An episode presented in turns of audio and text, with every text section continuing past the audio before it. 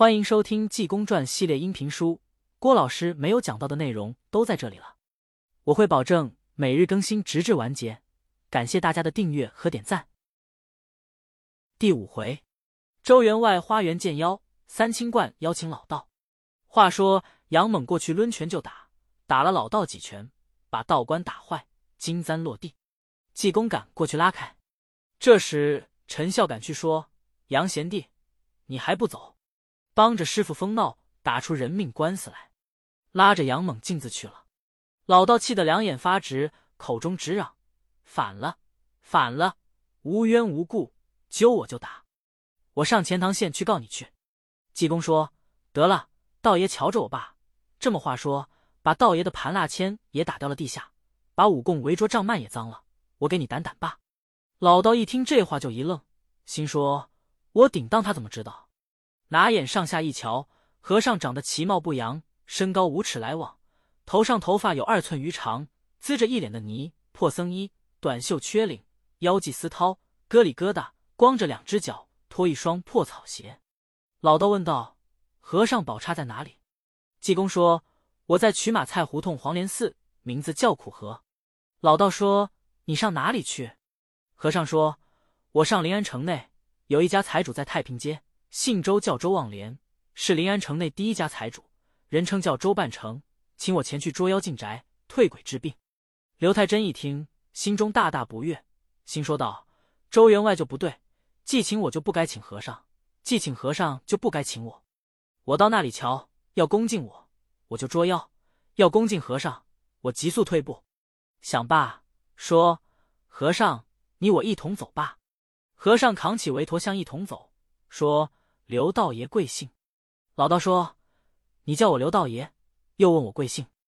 你是个疯和尚。”济公哈哈大笑，信口说道：“说我疯，我就疯。疯癫之症大不同。有人学我疯癫症，需谢贫僧酒一瓶。”说着话，二人进了钱塘门，来到太平街路北大门，见门口四棵龙爪槐树，门里有几块匾，上写“济公好义，乐善好施，义重乡里。”见义勇为，来到门口叫门，管家出来一瞧，说：“道爷来了。”老道说：“辛苦，劳驾往里回禀一声，就提我山人来了。”见和尚扛着韦陀，一言不发。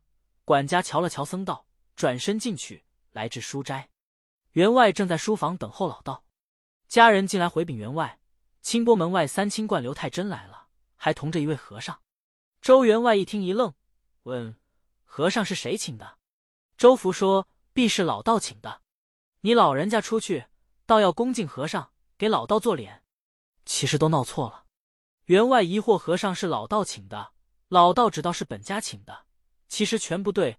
原来是和尚开位来的。”员外由里面出来，济公睁眼一看，见这员外身高八尺，细腰扎背，头戴宝蓝缎大叶逍遥员外巾，三蓝绣花，迎面嵌美玉，镶明珠。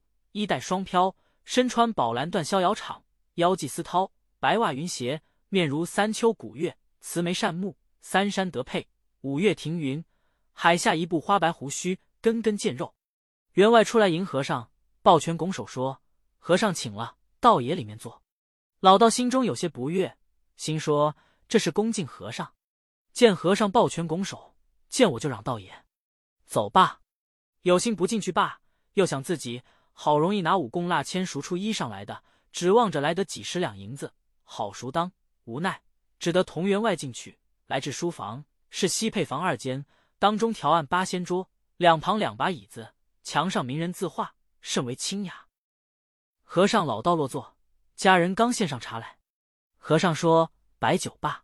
老道一瞧，和尚比我熟识，必是常来，很够着自己，不分彼此。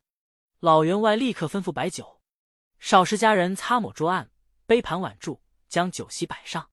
和尚并不谦让，就在正当中坐下。老道心中虽不愿意，也不好说出来。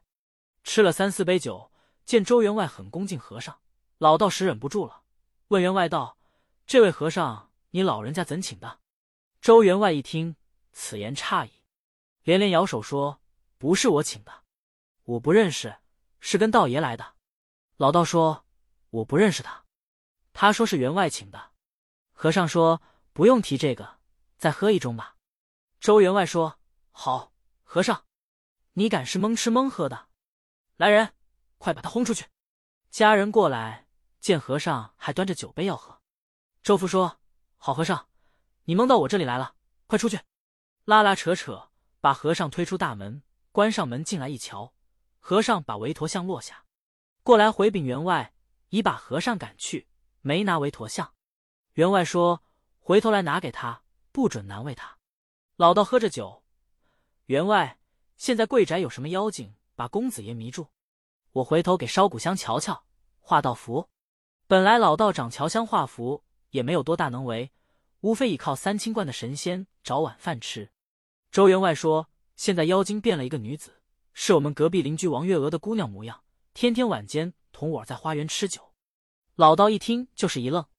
老道一想，我也无非乔香画符，妖精善能变化人身，我别捉妖不成？反叫妖精捉我去了，自己踌躇了半天，这才说：“员外，我捉妖需用七个人，连我是八卦连环式，才可以捉妖，以保万全之策。”员外说：“可以，叫周福，你跟道爷去捉妖。”周福说：“不行，我闹肚子，不能当差。员外派别人吧。”员外吩咐周路：“你去。”周路说：“不行，我害眼呢。”周员外是位善人。一听都不愿去，自己明白，重赏之下必有勇夫，人不为力，谁肯早起？员外说：“谁要去跟道爷捉妖？不白去，一夜一个人，我给十两银子。可就要七个人，谁愿去谁去？”旁边周福说：“员外，我去。”员外说：“你不是闹肚子吗？”周福说：“我方才得了个仙方，买一颗芍药要粗的。”员外说：“要那个做什么？”周福说：“熬水喝了就好。”员外说：“你这是听见了银子了，混账东西！”周路说：“我去。”员外说：“你不是害眼吗？”周路说：“不是。”员外没听明白，我在家碍眼，少是七个家人都有了。员外问道爷用什么东西，老道叫拿笔开了一个单子，用高桌子一张，太师椅子一把，五供糖蜡签，香炉一份。素蜡一对，长寿香一封，钱粮一份，新笔一支，朱砂一钱，砚台一方，黄毛边一张，香菜、无根水、五谷粮食、白鸡一块。员外吩咐照样预备。问道爷，这东西搁在哪里？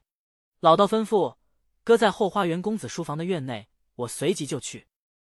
少时天已掌灯，老道同员外带着七个从人，各拿顺手的兵刃，来至花园。老道睁眼一看。这花园甚是齐整，花卉群芳，树木森森，楼台殿阁，水树凉亭，曲院雕栏，真有四时不谢之花，八节长春之草。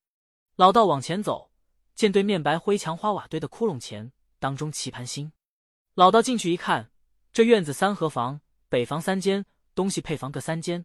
见院中所要用的东西预备齐了。众人来至院中，屋内公子听见有动作，说：“外面什么东西？”快滚出去！家人说：“公子爷别嚷，请来道爷给捉妖进宅退鬼治病。你给妖精捉住了。”公子说：“混账胡说！”老道也不答言。员外回前听去，竟听老道的喜信。老道叫众家人在上房外间屋中给他助威。老道在院中椅子上一坐，后置天椒二股，把蜡烛点上，恭恭敬敬烧上一股香，心中祷告：三清教主神佛在上。信是弟子刘太真，我乃三清观老道。现在周宅请我捉妖进宅，退妖治病，望神佛保佑，将妖怪退去。我得几十两银子，回庙挂袍，上供还愿。祷告完了，将道冠摘下，包头解开，披散了头发，抽出宝剑，用香菜沾无根水，往宝剑上一掸，把五谷粮食搁在宝剑上，拿白鸡研浓了朱砂，画了三道灵符。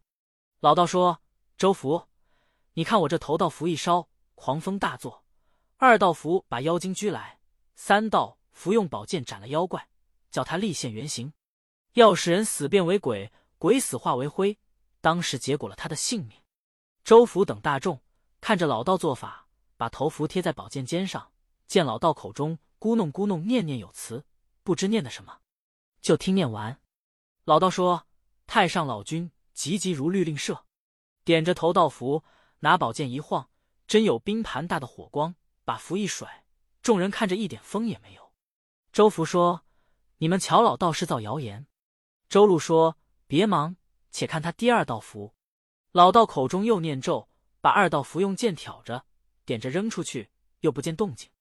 老道一瞧真急了，把三道符贴在剑上，口中念念有词，刚扔出去，只见一阵狂风大作。这阵风一过去，老道睁眼一看，吓得魂不附体，来了一个妖精要吃老道，知性命如何？且看下回分解。